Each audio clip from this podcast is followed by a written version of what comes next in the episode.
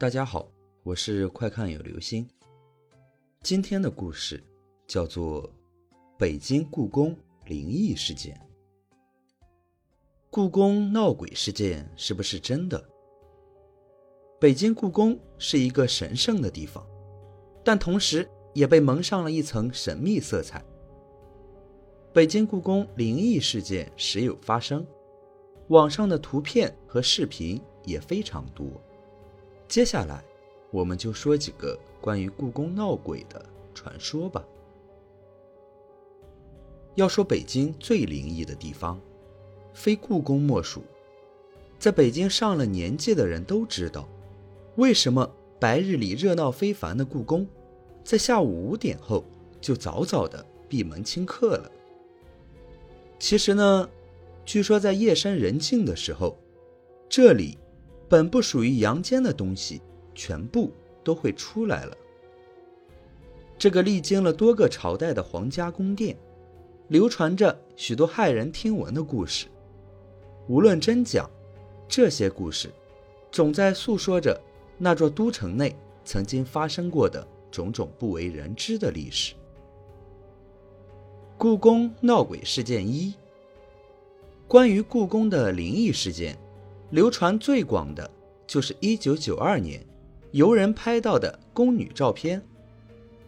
这个不是凭空杜撰的，的确有此事。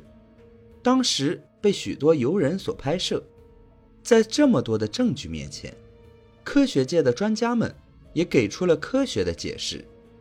因为宫墙是红色的，含有四氧化三铁，胶片的主要成分就是四氧化三铁。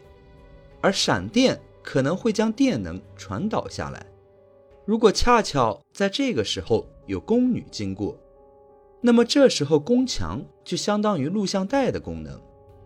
如果以后再有闪电巧合出现，可能就会像录像放映一样，出现那个被录下来的宫女的影子。故宫闹鬼事件二，在一九八三年的一个深夜。有一个人从故宫珍宝馆附近的夹墙走过，突然发现远处有一对打着宫灯的人。他想，这个年代都用手电筒啊，谁还会用宫灯呢？难道是？可又一想，党教育我们世界上是没有鬼神的，肯定是眼花了，或者什么自然现象。于是就想上前看看。可怎么追也追不上那对打着宫灯的人。不过远远的看去，的确是穿着清朝旗袍的宫女，打着扁纱的宫灯，整齐的走着。这下可把他吓坏了，瘫坐在地上也不敢追，直到灯光看不见了，才从另一条道上一步一步的挪回家了。故宫闹鬼事件三。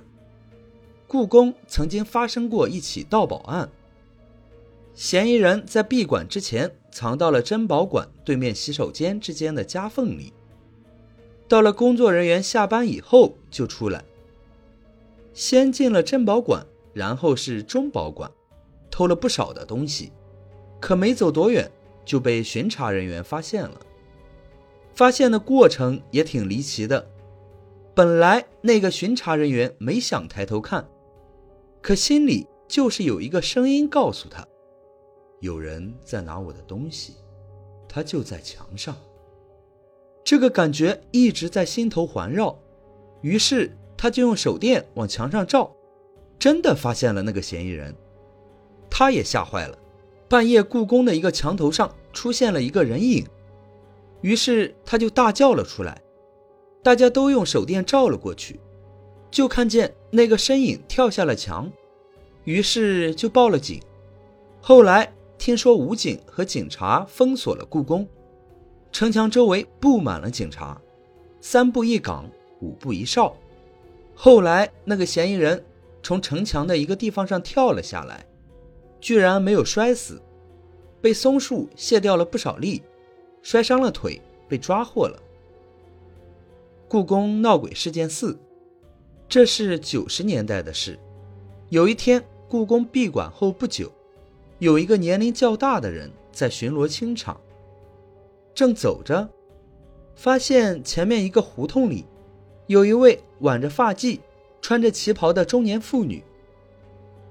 哎，他心里就纳闷，怎么还有人啊？刚想上前问个究竟，那个女人冲他一笑，转身走进了身后的墙里。大家注意，是墙里，而不是门里。那个老人当场吓得掉头就走，去找他的工作伙伴。找到之后，就把这件事情说了。没想到没过几天，这个老人就仙逝了。也许真的是到了大限，阳气低才看得见吧。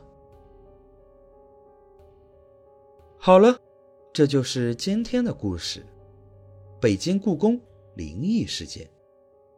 种种传说，众说纷纭，不管真假，大家就当听个故事吧。